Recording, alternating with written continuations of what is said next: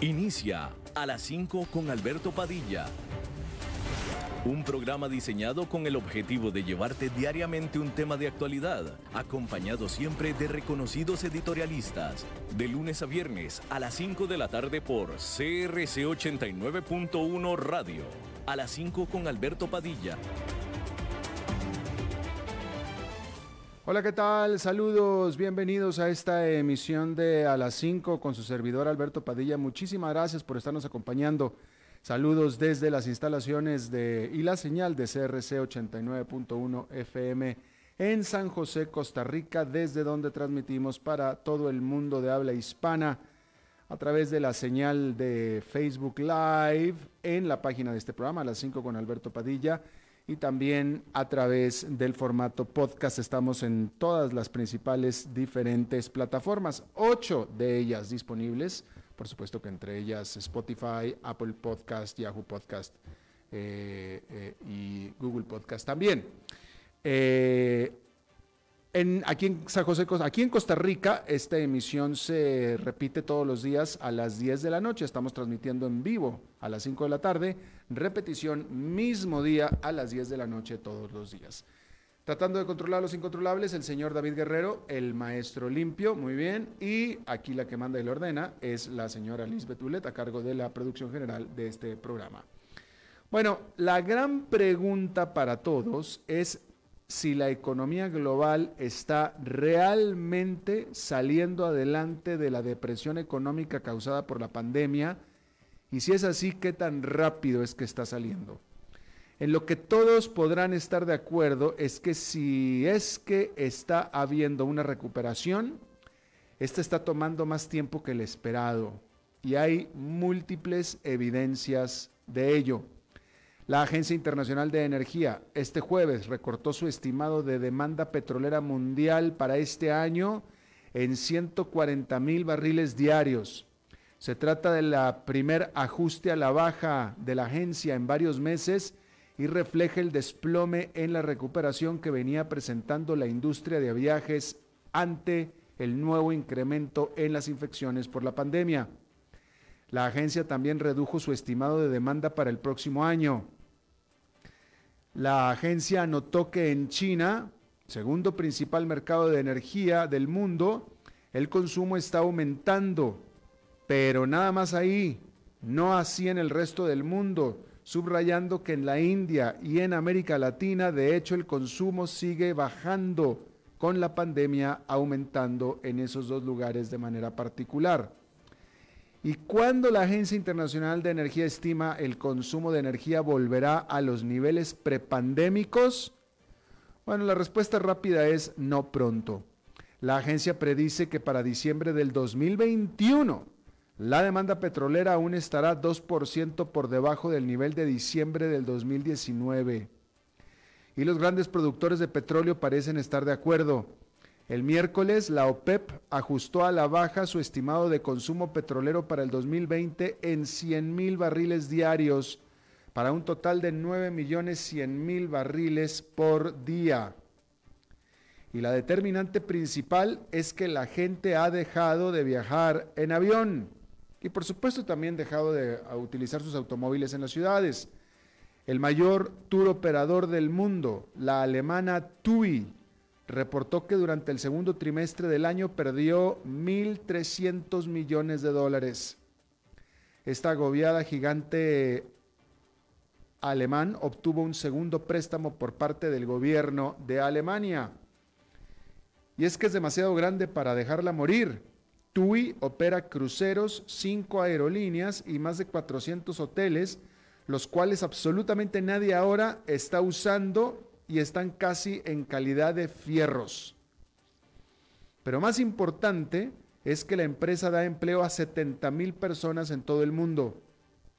Aún así, TUI ya anunció un ajuste severo en sus operaciones, teniendo que despedir a 8 mil de sus empleados, reducir su flota de aviones, cerrar 166 agencias de viajes en la Gran Bretaña y reestructurar todas sus operaciones en Francia. La empresa reveló que recientemente ha registrado cierto aumento en la demanda, pero aún así dijo que le es imposible hacer un pronóstico para el resto del año, por lo tanto no lo hará. Pero ese no es un problema solo de TUI, es un problema continental. En Europa están resurgiendo las infecciones del coronavirus y se están reimplementando las restricciones de viajes, por lo que se está empeorando la ya de por sí precaria situación de la industria turística. La Asociación Internacional del Transporte Aéreo, la IATA, advirtió el jueves que ahora 7 millones de puestos de trabajo relacionados con la industria de la aviación europea están en grave riesgo. Se trata de un millón más que los que la IATA estimaba apenas en junio. Bueno, en otra información, déjeme le digo que desde que comenzó la pandemia, Estados Unidos ha inyectado 3 billones con B, 3 billones, que en inglés serían trillions, en estímulo a su economía, inundando de dinero tanto a las empresas como a las familias. El consenso de los analistas es que se necesita aún más. Los persistentes altos niveles de infecciones de COVID-19 ha hecho que durante las últimas semanas se detuviera la recuperación de la economía. Mientras tanto, muchos de los beneficios de los paquetes de estímulo ya han estado expirando. Y sin embargo, el Congreso no ha logrado ponerse de acuerdo en el próximo paquete. La cantidad que divide a ambos partidos es de un billón de dólares con B, un billón, con los republicanos rechazando la idea de extender la ayuda extra a los desempleados por 600 dólares semanales, que es lo que quieren los demócratas. En este punto serán al menos varias semanas más para alcanzar un acuerdo. Para agregarle más condimento político a este asunto, el presidente Trump, de hecho, a él le conviene más la propuesta demócrata de inyectar más dinero pues esto estimularía más a la economía y por tanto también sus probabilidades de reelección en noviembre. Sin embargo, por ahora los conservadores fiscales están llevando la mano y mientras tanto los consumidores, los ciudadanos estadounidenses quedándose sin tan apreciada y necesitada ayuda. Bueno, la administración Trump ya ha lanzado misiles a algunas de las más grandes tecnológicas chinas, desde Huawei y TikTok hasta WeChat. Y ahora la joya de la corona podría ser la siguiente en la mira. Alibaba, uno de los más grandes conglomerados de comercio electrónico e Internet del mundo. Alibaba no opera en el continente americano, pero es para Asia lo que Amazon es aquí. Sus plataformas de comercio electrónico son enormemente populares en China y el sudeste asiático. Es la creadora de Alipay, una de las apps para pagos dominantes en China, junto con WeChat Pay. Y si lo que quiere Donald Trump es contener el rápido advenimiento de Beijing como potencia digital y tecnológica mediante obligar al mundo a que elija entre China y Estados Unidos, pues Alibaba se hace un objetivo obligado. Hasta ahora la compañía no ha sido amenazada con el mismo tipo de sanciones que Trump ha pedido sobre sus paisanas tecnológicas. Pero la semana pasada, cuando el secretario de Estado, Mike Pompeo, urgió a las empresas estadounidenses a eliminar de sus sistemas y redes digitales a las tecnologías desconfiables de propiedad china, mencionó por primera vez con todas sus letras a Alibaba. Cualquier ataque de Washington seguramente no afectará las operaciones de comercio electrónico y de ventas comerciales de Alibaba en China, que le representan el 80% de sus 73.500 millones de dólares de ingresos anuales. Pero la orden ejecutiva presentada contra WeChat la semana pasada señala que la Casa Blanca podría estarse preparando en extender una red más amplia.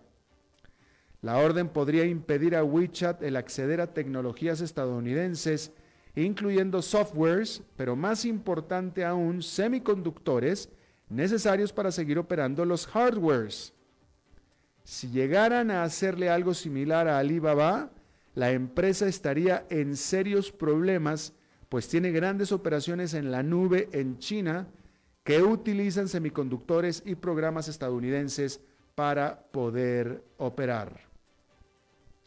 Bueno, y a este respecto, este jueves fue el último día para que las empresas que hacen negocios con el gobierno de Estados Unidos y quieran seguir haciéndolos, eliminen de sus sistemas y cadenas de suministros, tanto domésticas como internacionales, cualquier y toda tecnología hecha por Huawei y ZEE, e, ambas gigantes tecnológicas chinas. Es el más reciente y grande ataque de la administración Trump en contra de Huawei, a quien acusa de realizar espionaje por medio de su tecnología a favor del gobierno de China. Hasta ahora, gracias a las sanciones de Estados Unidos, Huawei se ha quedado sin los materiales necesarios para producir los semiconductores que hace especiales a sus teléfonos inteligentes. Menos aún puede usar semiconductores hechos en Estados Unidos, ni tampoco los producidos en Taiwán. Pero Washington también ha atacado a la base de clientes de Huawei.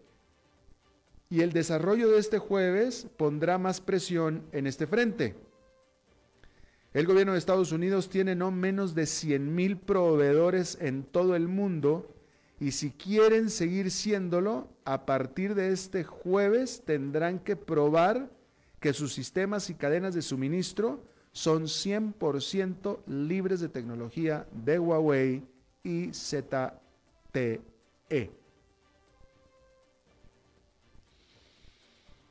La Sociedad Meteorológica Americana publicó este miércoles su revisión anual retrospectiva sobre el clima mundial Estado del Clima 2019. En él se revela que julio del 2019 fue el mes más caliente en la historia registrada del mundo. Se rompieron récords máximos de temperatura para un solo día en Bélgica, en Gran Bretaña, Francia, en Luxemburgo y también en Vietnam. El 2019 fue uno de los tres años más cálidos que se tenga registro y una docena de países reportaron máximas anuales sin precedentes. Las cortezas de hielo revelaron que durante el 2019 las concentraciones de dióxido de carbono en la atmósfera alcanzaron niveles no vistos en 800 mil años. En septiembre, cuando el nivel de hielo del Ártico alcanzó su mínimo, su extensión tuvo un empate como la segunda más baja en 41 años. Y durante la temporada de derritamiento de hielo, la cantidad de hielo perdido en la capa de hielo de Groenlandia fue similar al récord anterior establecido en el 2012. Como consecuencia de esto, el nivel promedio del mar estableció un récord por octavo año consecutivo, alcanzando 87,6 milímetros por encima del nivel promedio de 1993, cuando comenzó la medición por medio de satélite. Bueno, este jueves México está reportando su medio millón de casos de COVID-19. El gobierno reconoce oficialmente 54 mil muertes, pero es ampliamente asumido que el sistema de conteo de las autoridades está equivocado y que la cifra real es por encima de los 100 mil fallecidos. Con todo, los bares, cafés y tiendas han reabierto en la Ciudad de México y muchas otras ciudades más en un intento desesperado del gobierno para reanimar la economía que fue devastada por un confinamiento que además no fue uniforme. La única nota positiva es que las remesas de los inmigrantes en Estados Unidos siguieron fluyendo. Bueno, pues este jueves se reunió el Comité de Política Monetaria del Banco de México y está tratando de hacer lo posible para ayudar. El Banco de México cumplió con las expectativas y redujo su tasa de interés referencial en medio punto porcentual, colocándola en 4,5%, que es su nivel más bajo en cuatro años. Pero pues todo esto son pésimas noticias para un presidente de tendencias populistas que llegó al poder prometiendo a los ciudadanos un mejor nivel de vida que el que tenían antes. De hecho, en este punto, pocos economistas se sorprenderán si cuando Andrés Manuel López Obrador termine su presidencia en el 2024, la economía de México sea más chica que cuando entró él al poder en el 2018. Un desastre lo que está pasando en México. Bien, déjeme, a ver, en otra información, déjeme le digo que... Eh,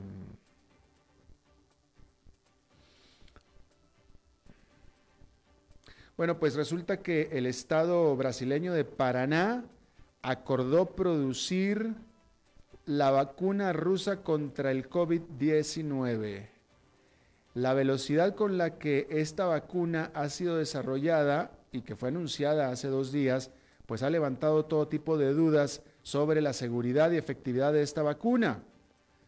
Sus primeras pruebas sobre humanos empezaron apenas en junio y fueron sobre solamente 38 personas. Por supuesto que Brasil ha sido el segundo país que más fuerte ha recibido la pandemia del coronavirus. Contabiliza más de 3 millones de infecciones que es prácticamente el 15% de todas las infecciones del mundo. Más adelante, nuestra entrevista de hoy va a ser a este respecto, al respecto de las vacunas.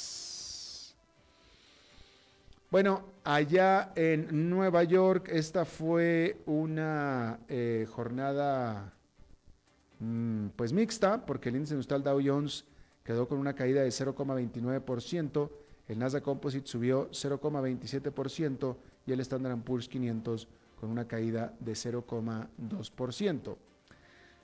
Eh, y bueno, en el caso del coronavirus, de la pandemia, hay que decir que en números totales de infecciones diarias, Estados Unidos va de bajada, Brasil se mantiene y el que va de subida ahora es la India. La India ha estado reportando en los últimos días arriba de 63 mil casos. Eh, Brasil ha estado reportando alrededor de 50 55 mil y ya Estados Unidos está reportando pues menos de 50 mil. Bueno, digamos que entre 50 y 55 mil cuando llegó a estar reportando más de 70 mil. Bien, vamos a hacer una pausa y regresamos con nuestra entrevista de hoy. A las 5 con Alberto Padilla por CRC 89.1 Radio. Tinto, blanco, rosado, espumante, seco dulce. El vino es como los amigos, proviene de diferentes cepas y familias convertidas en bodegas de tradición. La Iride, una bodega personal establecida en Mendoza, Argentina, produce vino de exportación con la calidad de Mendoza, expresada en taninos frescos, frutales, remembranzas de tabaco y chocolate. Una fiesta al paladar. La Iride, vinos argentinos de tradición. CRC 89.1 Oyentes informados.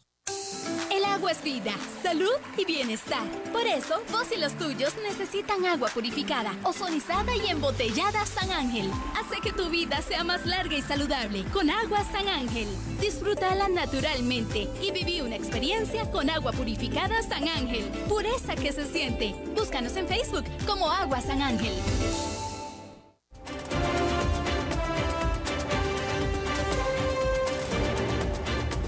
Seguimos escuchando a las 5 con Alberto Padilla. Bueno, eh, desde hace ya varios meses que toda la prensa, toda la atención ha estado centrada en cuándo se va a encontrar una vacuna contra el COVID-19 y de hecho ya ve que ya Rusia ya dijo que ya había encontrado la vacuna para el COVID-19, levantando demasiadas dudas. Pero el punto es que poco se ha hablado sobre qué es lo que implica el desarrollo de una vacuna efectiva y saludable y eficiente para el COVID-19 y cuánto se tarda, cuánto tiempo se tarda, de qué estamos hablando aquí. De pronto, bueno, vamos a ver de qué estamos hablando. Yo le agradezco muchísimo al doctor Jeffrey Castro, él es especialista farmacéutico de inmunizaciones de la Caja Costarricense del Seguro mm, Social del subárea de vigilancia epidemiológica. Eh, doctor, gracias por estar con nosotros. Buenas tardes y muchas gracias por la invitación. Yo creo que lo primero que le voy a preguntar es, esta vacuna que dice Rusia que sacó, ¿usted está del lado de que cree que sí es posible o cree que es imposible? Este, bueno, la tecnología sí ha aumentado a pasos gigantes. Este, lo que queda en duda es la parte de seguridad de la vacuna, digamos. Una vacuna normalmente este, tarda entre 10 y 15 años en, en, fabricarse, en ponerse en el, a, mercado. Y en estos momentos este, el COVID ha obligado a que las vacunas vayan a estar en 10, entre 10 y 18 meses. Esos eran los números que manejaba la OPS. Llega a Rusia ahora, y hace unos días, dice que, que ya tiene la vacuna a lo que se había escuchado y la OMS había dicho es que ellos iban a iniciar lo que era la fase 3, pero que la OMS no tenía como, como claro las otras fases y el procedimiento que se siguió en fase 1 y fase 2 para llegar a la fase 3.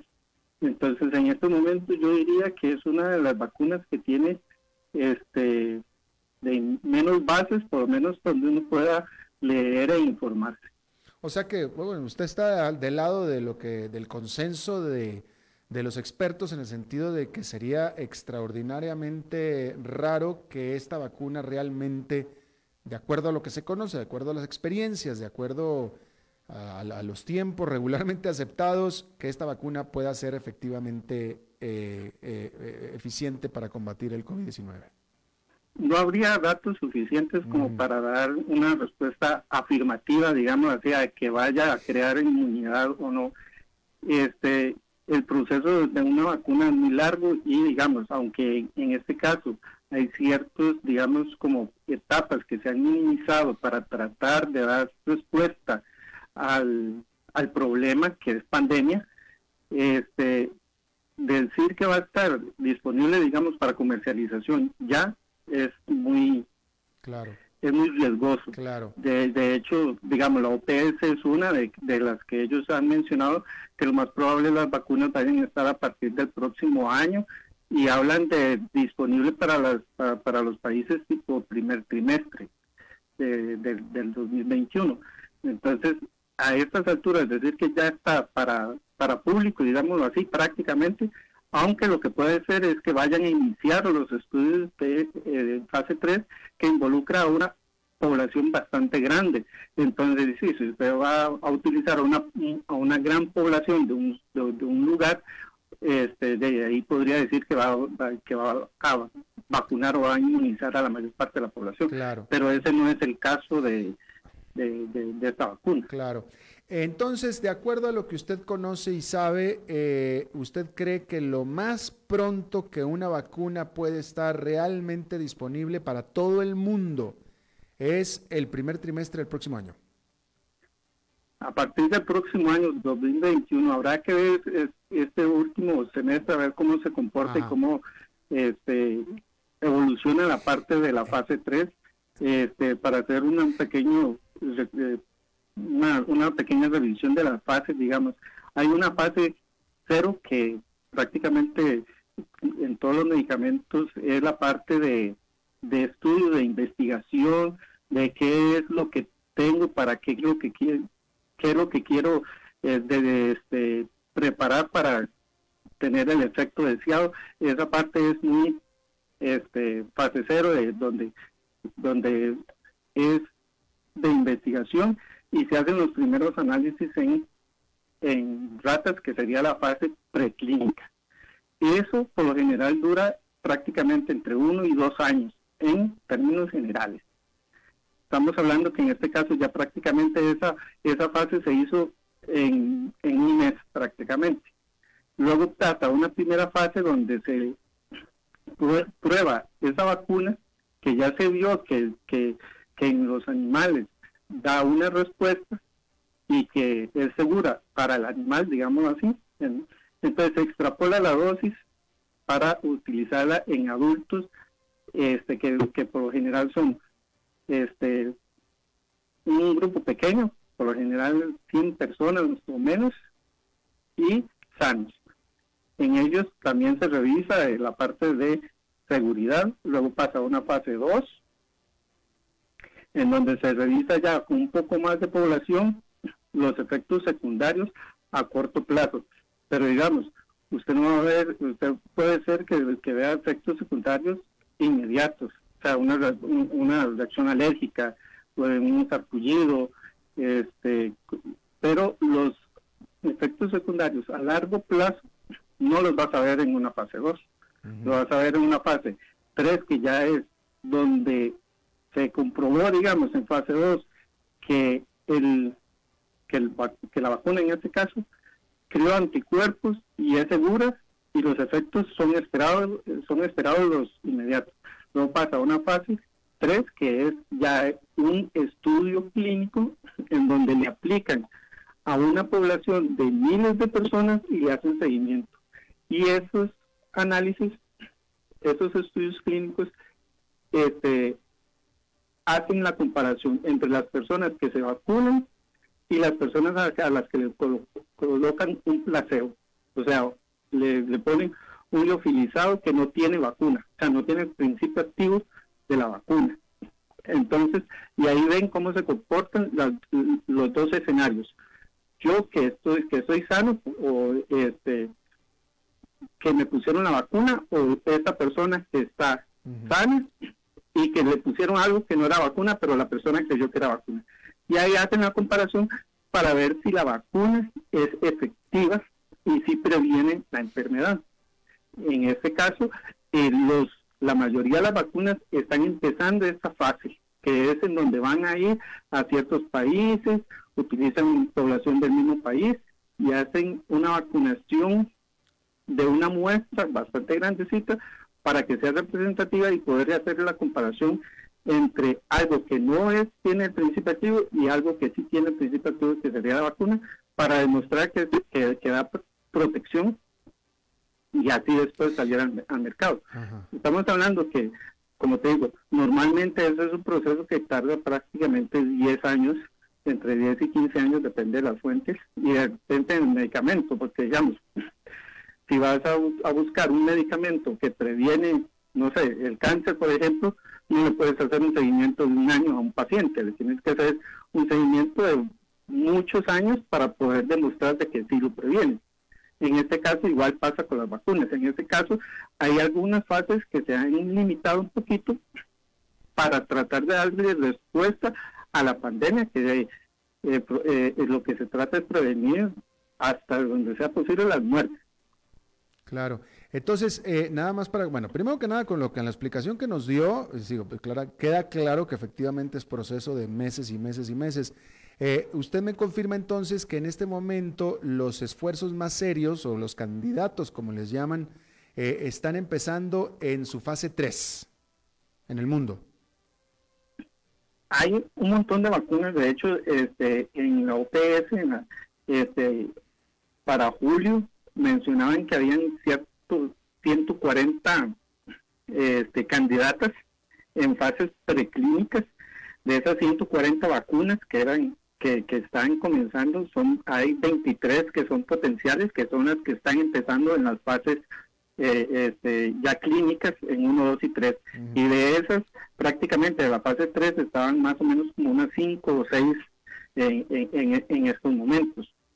Ahora, ¿cuál es? Lo normal es que, digamos, lo que dice el papel es que más o menos de 100, de, de, 100 candidatas a vacunas, si acaso, si acaso llegan entre 15 y 17, son las que al final terminan todas las fases.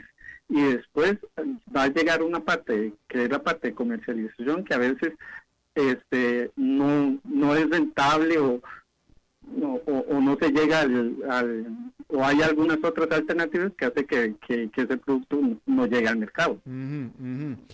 Em, ah, cuando estamos hablando en el desarrollo de una vacuna contra el COVID-19, ¿estamos hablando de una vacuna para que a uno no le pegue el COVID-19 o que lo cure del COVID-19?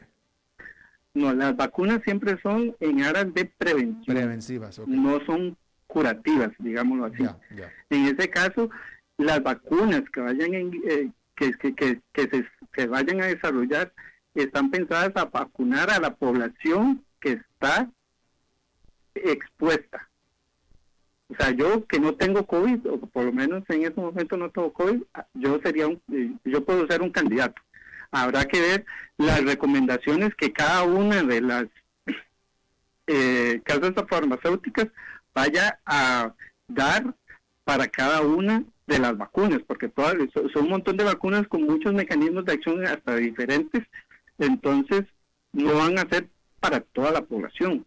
Por lo menos no, yo no veo la capacidad de una empresa, de una sola eh, casa farmacéutica, para decir que yo que vaya a, a, vacunar, que tenga la capacidad para vacunar en un corto plazo a toda la población mundial.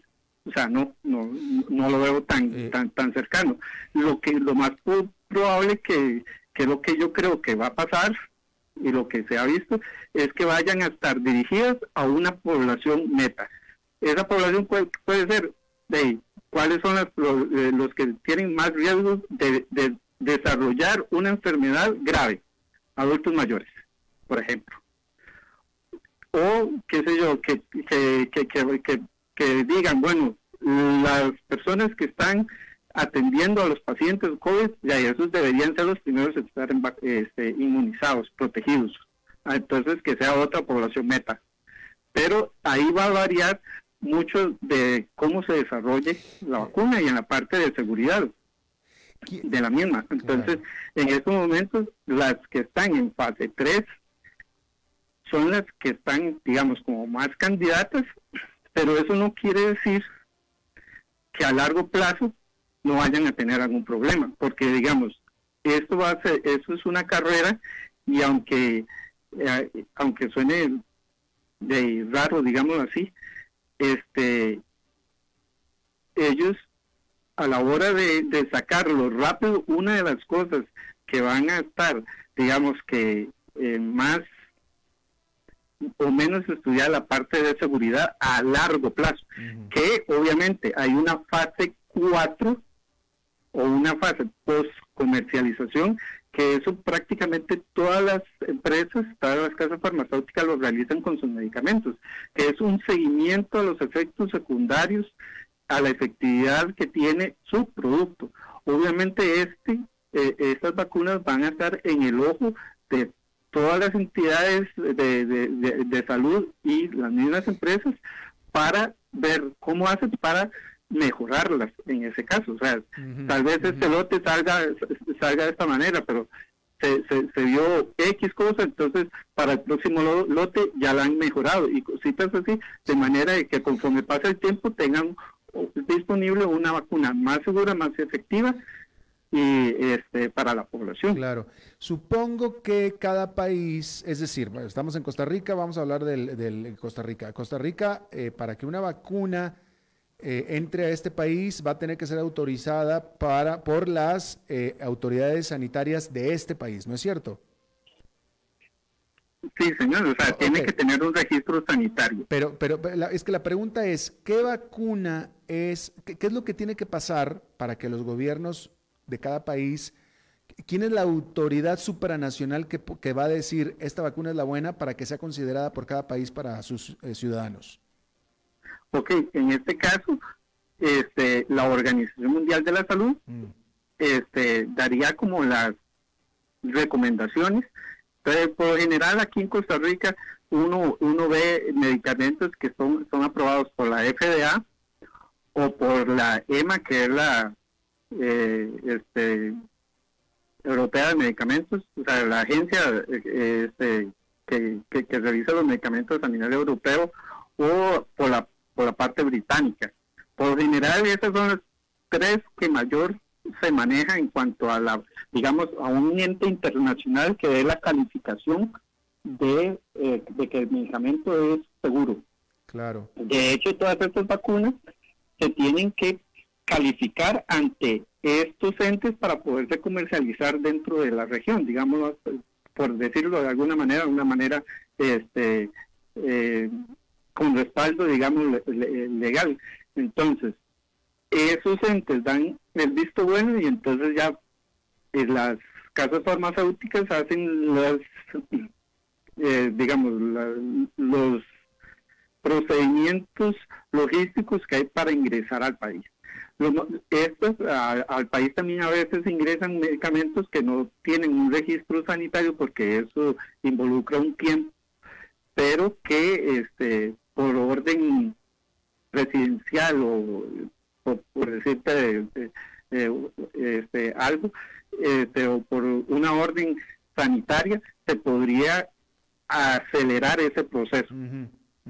Se entregan todos los documentos necesarios para hacer el registro y se entrega, digamos, bueno, en este caso, digamos, hablando de la caja, se pondría eh, disponible a través de la caja. Claro. Pero igual, como te digo, ese va a ser un mecanismo por el cual el país pueda adquirir la vacuna, que sería, digamos, las vacunas en Costa Rica se, se, manejan, digamos, en la caja costarricense se maneja a través de la OPS, eh, a través de la OPS, el Fondo Rotatorio de la OPS.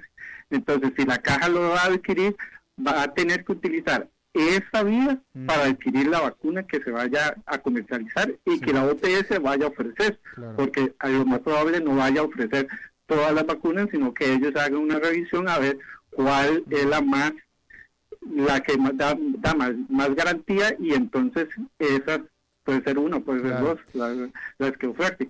Y va a haber un mecanismo por parte privada para poder adquirir la, vacuna, porque de ahí no podemos saber si la UPS nos va a poder dar para toda la población de Costa Rica o, o no se sabe en estos momentos a ciencia cierta cuál va a ser la posición del país en la parte sanitaria para ver a quién vamos a vacunar, entonces cuánta gente vamos a tener que, necesitamos vacunar y cuántas dosis vamos a necesitar. Eh, entonces, son muchos interrogantes. En estos momentos como para decir, ah, bueno, para el próximo año un 10%, un 15%, un 20%, un 30% de la población costarricense va, se va a inmunizar, porque todavía no se sabe ni siquiera cuál va a ser la vacunas, digamos. hay, hay vacunas que tienen un mecanismo de fabricación, digamos así, o de logística, que el país no cuenta con esa logística. O sea, una vacuna de estas de ARN y ADN manejan temperaturas de almacenaje por lo general de menos 70 grados y en Costa Rica no hay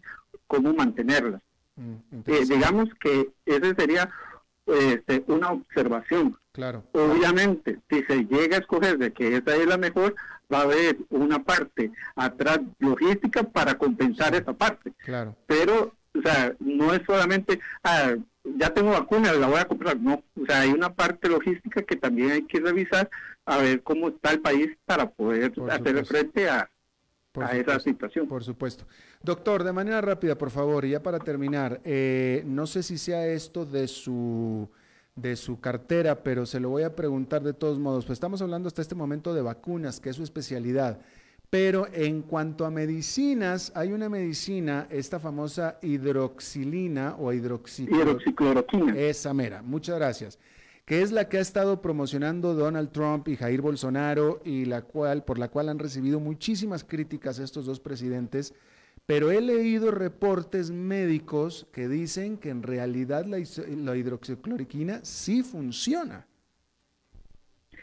Es que, digamos, como mecanismo de, digamos, usted le va a dar hidroxicloroquina o el paciente que debe recibir hidroxicloroquina era el paciente que estaba enfermo grave. No es para un paciente ambulatorio porque lo que hace por lo general es disminuir, digamos así, la respuesta del cuerpo hacia el, hacia el virus.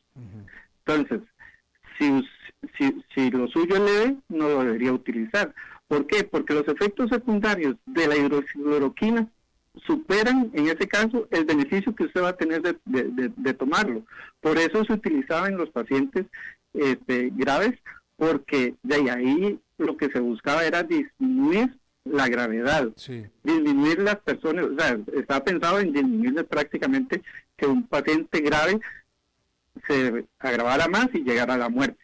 El problema es que los estudios que hicieron, porque digamos, el país no toma la decisión de utilizar hidroxicloroquina porque quiere, lo toma porque hay una autoridad superior, llámese la OMS, que en su momento lo puso dentro del protocolo. ¿Qué hizo la OMS?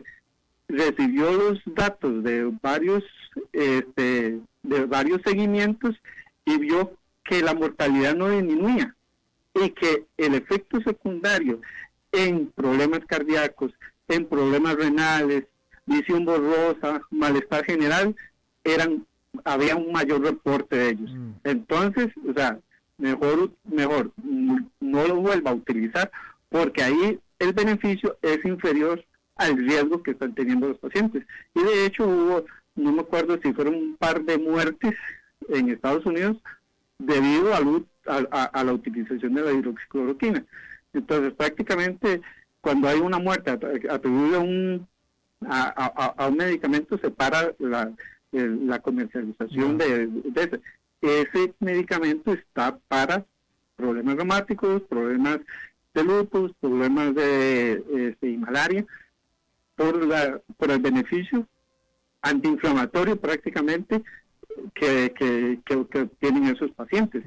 Pero este en su caso, contra el COVID se vio de que lo que se quería, que era prevenir las muertes, no lo estaba haciendo. Entonces, los efectos secundarios eran, este, mm. era más riesgoso tener eh, los efectos secundarios que tener en ese caso del COVID. Entonces sería eliminar el medicamento. Ya. Doctor Jeffrey Castro, de la, eh, del Departamento de Inmunizaciones de la Caja Costarricense del Seguro Social, en el área de vigilancia epidemiológica, le agradezco muchísimo que haya estado con nosotros explicándonos. Con mucho gusto para servirles. Gracias, muy amable. Vamos a hacer una pausa. Y Gracias. Vamos a hacer una pausa y rezamos con Fernando Francia.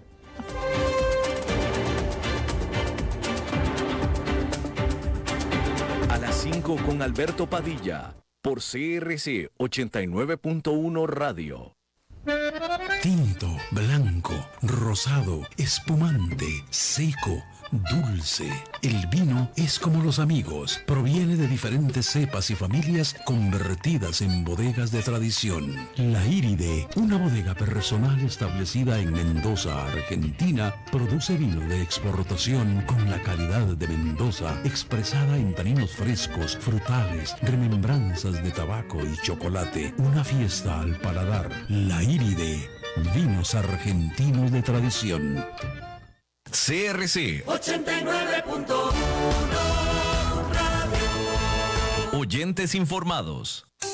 El agua es vida, salud y bienestar. Por eso, vos y los tuyos necesitan agua purificada, ozonizada y embotellada San Ángel. Hace que tu vida sea más larga y saludable con agua San Ángel. Disfrútala naturalmente y viví una experiencia con agua purificada San Ángel. Pureza que se siente. Búscanos en Facebook como Agua San Ángel.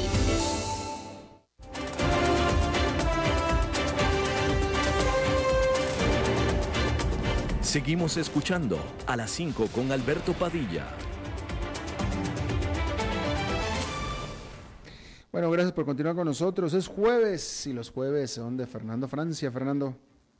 Gracias, Alberto. Bueno, después de la celebración de la semana pasada, ya volvemos a, iniciar entonces eh, eh, un nuevo año, ¿no? El tercer año del programa, efectivamente.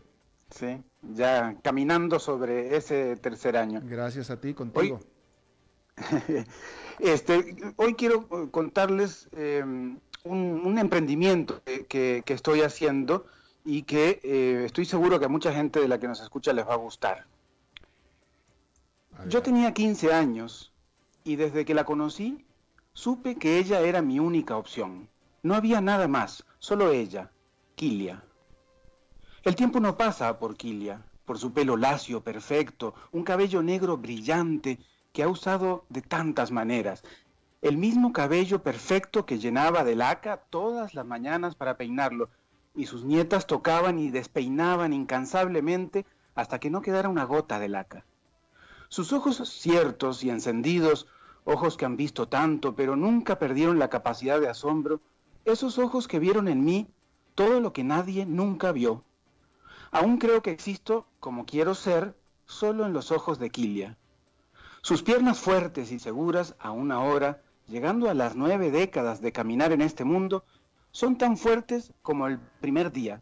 tan fuertes como cuando íbamos juntos de lado a lado del país en bicicleta. Aún ahora, que me voy quedando sin tiempo, dejo de verla, dejar de verla es el mejor motivo para no irme. Este es un extracto de un libro que presenta la vida de un hombre, un abuelo, hoy de 87 años, que vivió épocas muy interesantes de la historia costarricense. Vivió el 48, vivió, eh, nació en los años 30, eh, jugó al fútbol profesionalmente, en fin. Su vida es narrada por medio de historias cortas, en primera persona, desde el recuerdo de una de sus nietas.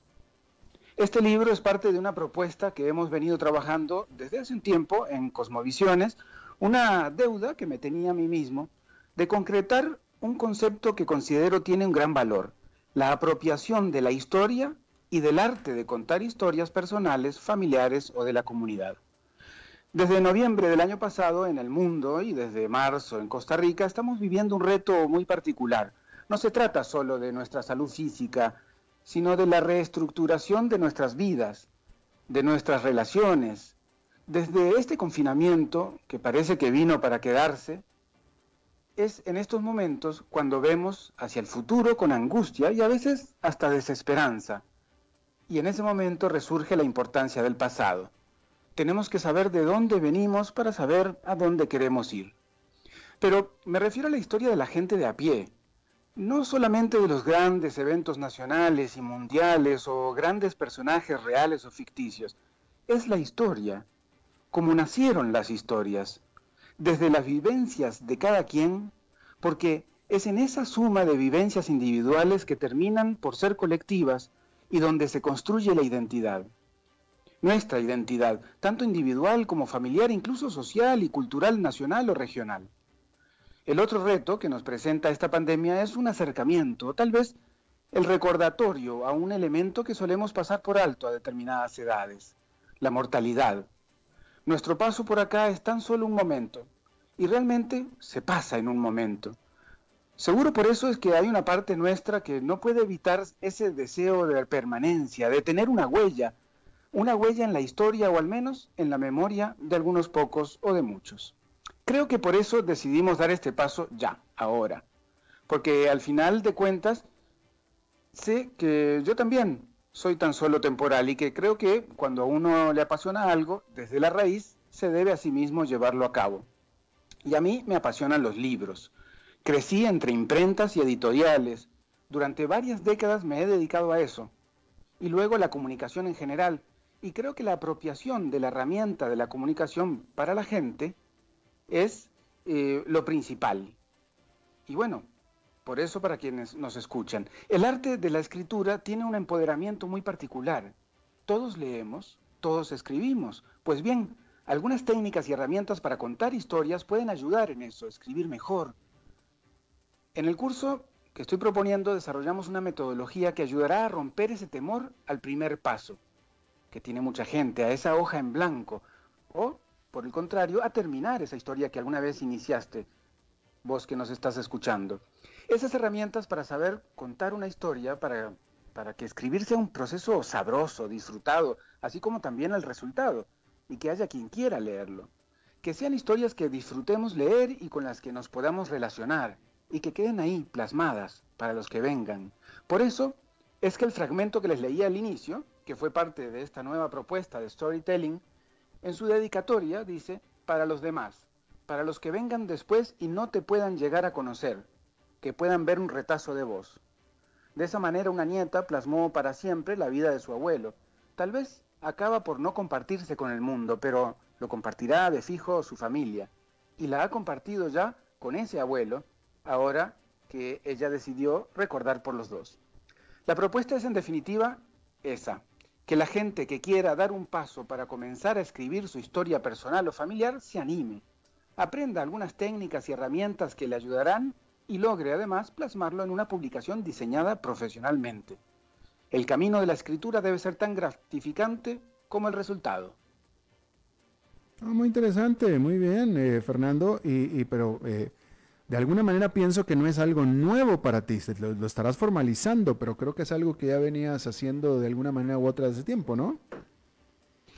Sí, bueno, cursos sobre storytelling habíamos eh, eh, realizado para campañas políticas, por ejemplo, que es muy bueno contar historias cuando se está en campaña, o para empresas, que también es interesante eh, vender, hacer mercadeo a través de las historias. Y eso ya lo habíamos hecho incluso presencialmente el año pasado, pero sobre todo es esto de estar relacionado con los textos. A mí es lo que me apasiona desde los 14 años. Estoy metido en imprentas y editoriales. Obviamente los 14 quizás no era el editor, pero eh, como yo tenía acceso a las computadoras y los viejos editores no, pues yo pasaba todas las correcciones de todos los libros que se imprimían y se editaban de esos editores a la computadora. Entonces, bueno, fui agarrando esas, esas, esas artes, ¿no? Eh, eh, además de maestros de aquella época, de, de, la vieja guardia, de, de, la dedicación al libro, la dedicación al texto.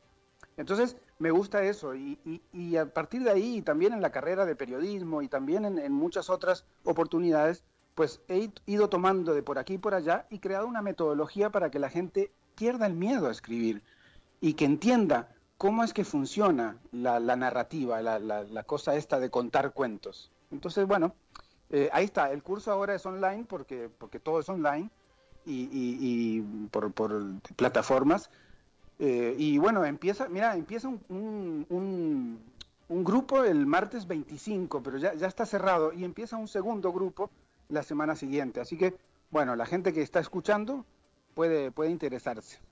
¿Y el contacto dónde es? Eh, me pueden escribir a Fernando Francia, ustedes ya, todo el mundo sabe mis, mis eh, porque acá cada vez que doy el, el, Facebook o el Twitter, me, me llueven las, las, eh, las peticiones de amistad, de verdad te lo digo. Qué bueno. los jueves a la, noche voy contestando llamados y, así que Fernando Francia en Facebook, Twitter, Instagram y, por todos lados. Claro.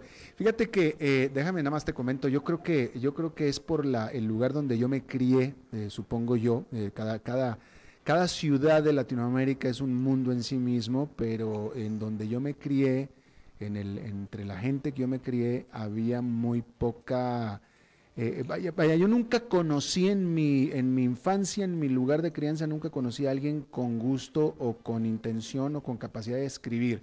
Conocí gente que le gustaba tocar música, conocí gente que le gustaban las artes plásticas, las artes escénicas, incluyéndome a mí, por ejemplo. Yo estuve en teatro en la universidad, pero nunca conocí a nadie con la intención de escribir, cosa que me llamó siempre la atención sobre todo, pues ya, ya después, ¿no? Pero, pero, eh, pero yo creo que debe haber mucha gente con, la, con las ganas de hacerlo, ¿no? Claro, porque además yo creo que podrías haber no, no encontrado a nadie que, le gusta escribir, pero estoy seguro que eh, todos esos abuelos de tu infancia eh, sí contaban historias. Y, y, la, y, contar historias está en nuestro ADN, digamos, eso no lo inventamos nosotros, el storytelling, que ahora tiene ese nombre en inglés muy, muy, digamos, popular, pero básicamente hace 2500 años Aristóteles dijo cómo se tenía que contar las historias, pero no porque él lo inventó, sino porque él lo, lo, descubrió, dijo, así son las historias memorables, y después un montón de otras cosas más. Pero, eh, por ejemplo, en este curso, muchas son mujeres que han vivido eh, gran parte de su vida y ahora quieren contar algunos episodios de esa vida. Eh, entonces eh, ha despertado como, como un, un, interés bien interesante porque la gente dice, yo, yo, yo he escrito algunas cosas, pero no sé, no sé por dónde realmente empezar para que sea una historia. Entonces ahí, ahí es donde, donde yo quiero ayudar con estos cursos y bueno, a ver, a ver qué sale, ¿no? A ver qué, qué historias se cuentan, porque también conocemos la historia de nuestro país, pero siempre desde la institucionalidad o desde algunos historiadores buscando entre, la, entre, la, entre la gente, pero al final las voces propias también tienen un, una buena intencionalidad para contar sus historias. Bueno, pues si llega cualquiera de las mujeres de mi vida, no te las voy a mandar porque no quiero que anden contando historias. eso, eso, sí puede ser problemático. Exactamente. pero cada uno, que cada palo aguante su vela, dicen por ahí, así que te vas a convertir. Habrá que, apechugar con eso. Te vas a convertir en el enemigo de muchos hombres, mi querido Fernando. invitando a las mujeres a que cuenten sus historias. Bueno, que las cuenten ellos también desde otra perspectiva. Gracias, Fernando Francia. Un abrazo grande. Igualmente. Bueno, es todo lo que tenemos por esta emisión de A las 5 con servidor Alberto Padilla. Nos escuchamos dentro de 23 horas otra vez. Que la pase muy bien.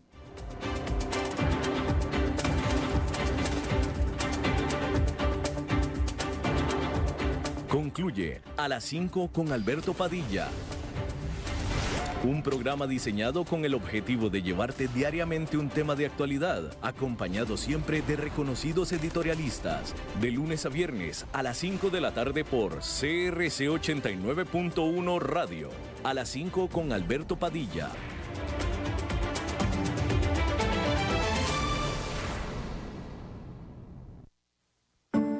Cuide su información. Make alerta de una nueva modalidad de posible estafa. Estas personas inescrupulosas realizan llamadas a nombre del Make para solicitar apoyo en la elaboración de mascarillas. Como parte de la llamada, solicitan actualizar los datos en la página del Make e instalar la firma digital. De esta manera indican el requerimiento de descargar una aplicación conocida como AnyDesk. Con ella pueden acceder a su computadora y robar datos sensibles. Estas personas que se hacen pasar por funcionarios del Make también solicitan información para registro PYME, actualización de datos en SICOP o exoneración de impuestos. Esté alerta, ninguna institución le llamará para solicitar datos personales o de su empresa. En caso de que lo llamen y le genere duda, corte la llamada y llame de inmediato a la institución financiera con la que tenga operaciones.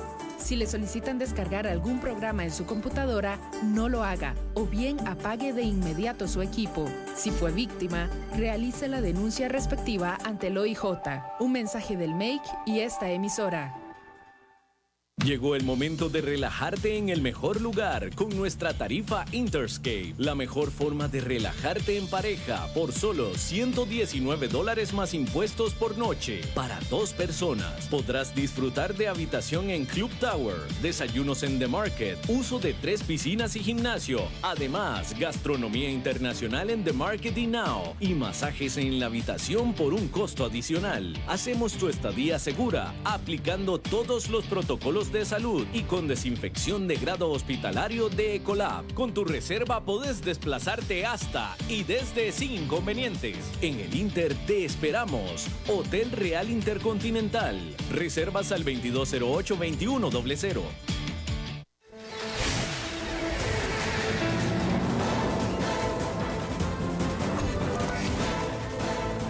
Inicia el resumen informativo en noticias CRC 89.1 Radio. Hola, ¿qué tal? Son las 17 horas con 59 minutos y estos son nuestros titulares. El gobierno amplía a 44 la lista de países que podrá realizar vuelos comerciales hacia Costa Rica. 826 nuevos casos de coronavirus y 9 fallecidos. Las autoridades detuvieron al dueño del hotel La Mansión Inn vinculado a la muerte de la anestesióloga María Luisa Cedeño. El Ministerio de Educación Pública puso a disposición de los estudiantes de colegios técnicos seis alternativas para la práctica profesional y cinco tipos de proyecto final. En el mundo, Israel y Emiratos Árabes Unidos alcanzaron un histórico acuerdo de paz. En los deportes, el Leipzig de Alemania se enfrentará al Paris Saint-Germain en las semifinales de la Champions. Turismo.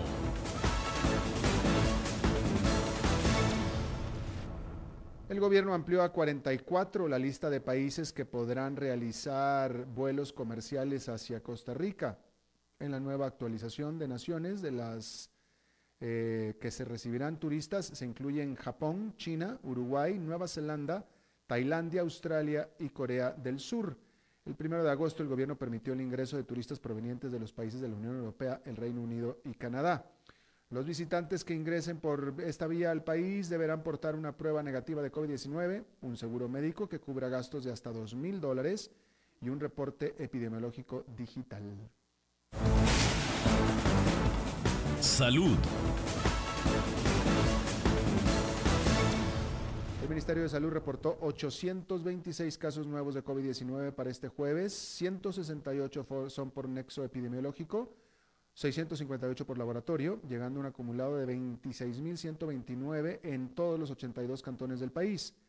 El ministro de Salud, Daniel Salas, indicó que la Caja Costarricense del Seguro Social reporta hoy 120 casos adicionales por nexo que están acumulados desde el lunes hasta la fecha, los cuales serán actualizados en las estadísticas del Ministerio de Salud de acuerdo con el día que correspondan. En las últimas horas se reportan nueve fallecimientos por COVID-19, seis hombres y tres mujeres, con un rango de edad de 53 a 88 años. Judiciales.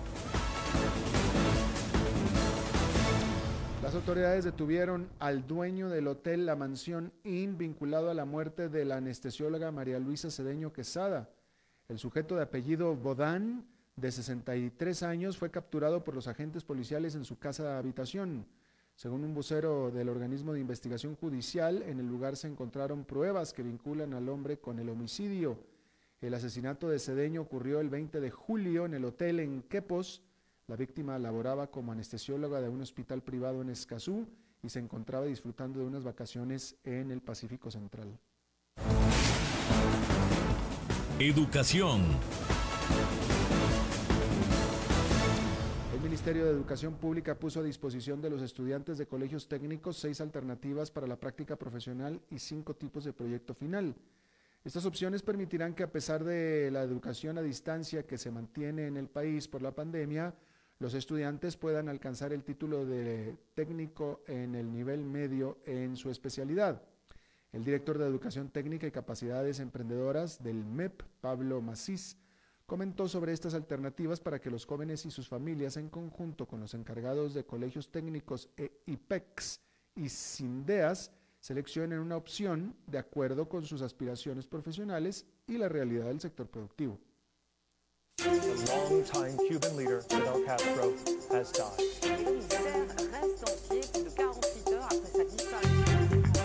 Internacionales.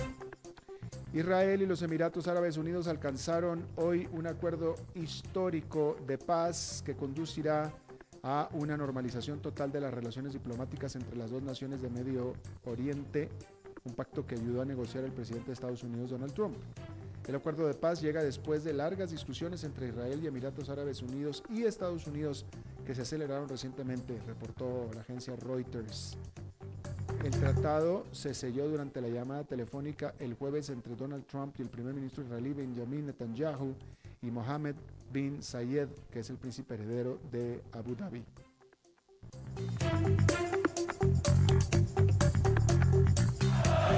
La pasión de los deportes en noticias CRC 89.1 Radio. El Red Bull Leipzig de Alemania venció esta tarde 2 a 1 al Atlético de Madrid y así clasificó a las semifinales de la UEFA Champions League. Los alemanes se enfrentarán al Paris Saint-Germain de Keylor Navas el próximo martes a la 1 de la tarde en Portugal. Los últimos dos clasificados a semifinales se definirán mañana y el sábado con los duelos Barcelona contra el Bayern München, el Bayern Múnich y el Manchester City ante el Lyon.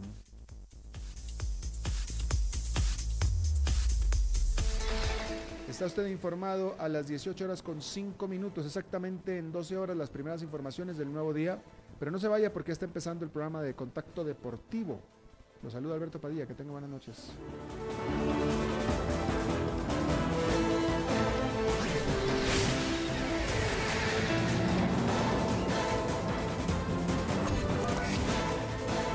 Este fue el resumen informativo de Noticias CRC 89.1 Radio.